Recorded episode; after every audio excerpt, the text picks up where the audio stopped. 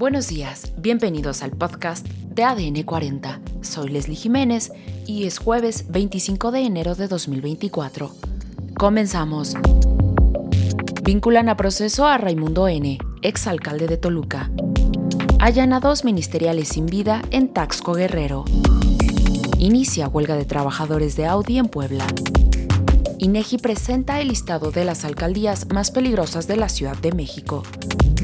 Semar jubila a Max, perrita que participó en la captura de Rafael Caro Quintero. Estados Unidos alista la primera ejecución de un preso con gas de nitrógeno. Las fuerzas ucranianas derriban avión militar ruso. Rosario Piedra propone eliminar a la Comisión Nacional de Derechos Humanos. Pero antes, en nuestro tema principal, paro nacional en Argentina. Escuchemos el reporte desde las calles de Argentina de nuestra colega periodista Nuria González Rouco, de la Alianza Informativa. Y hoy es un día de paro y movilización en la República Argentina llamado por la CGT, por la Confederación General de Trabajadores, que nuclea diferentes sindicatos de trabajadores de la Argentina.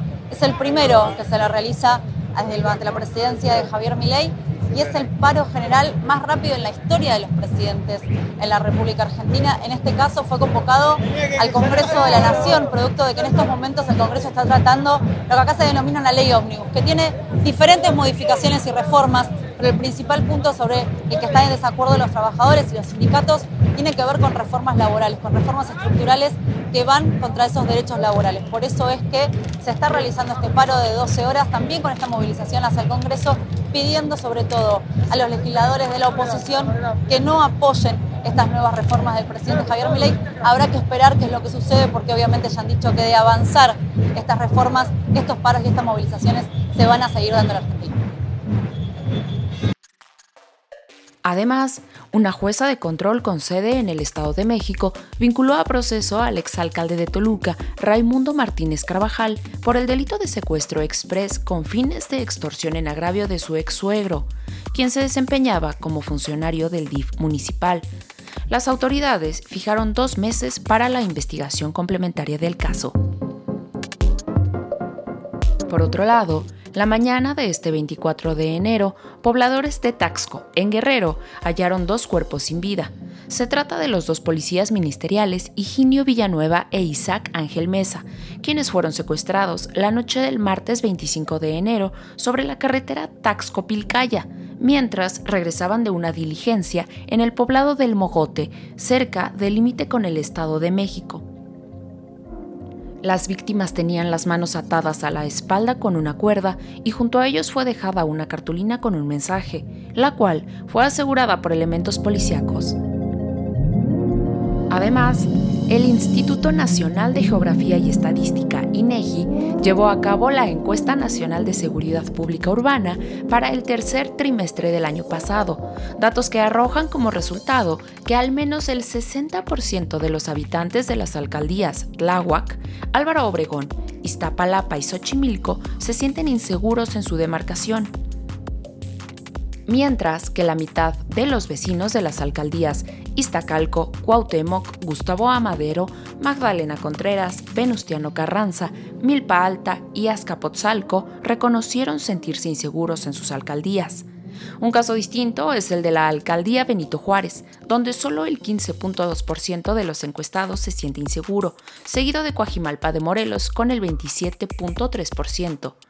Las alcaldías Miguel Hidalgo y Coyoacán reportaron el 46 y el 47% respectivamente, de acuerdo a su percepción de inseguridad. En más información, en punto de las 11 de la mañana de este miércoles, los trabajadores unidos del Sindicato de Audi México en Puebla dieron inicio a un paro de labores. Los colaboradores de la empresa automotriz piden ser escuchados por los altos mandos de la transnacional, con el objetivo de revisar las prestaciones que ofrecen como compañía y acordar un aumento salarial del 15.5% para los trabajadores. Además, Estados Unidos prepara para el día de hoy la primera ejecución con gas de nitrógeno para un reo condenado a pena de muerte en el estado de Alabama. Este método consiste en forzar al individuo a respirar únicamente nitrógeno, lo que privará a su cerebro y al resto de sus tejidos de oxígeno.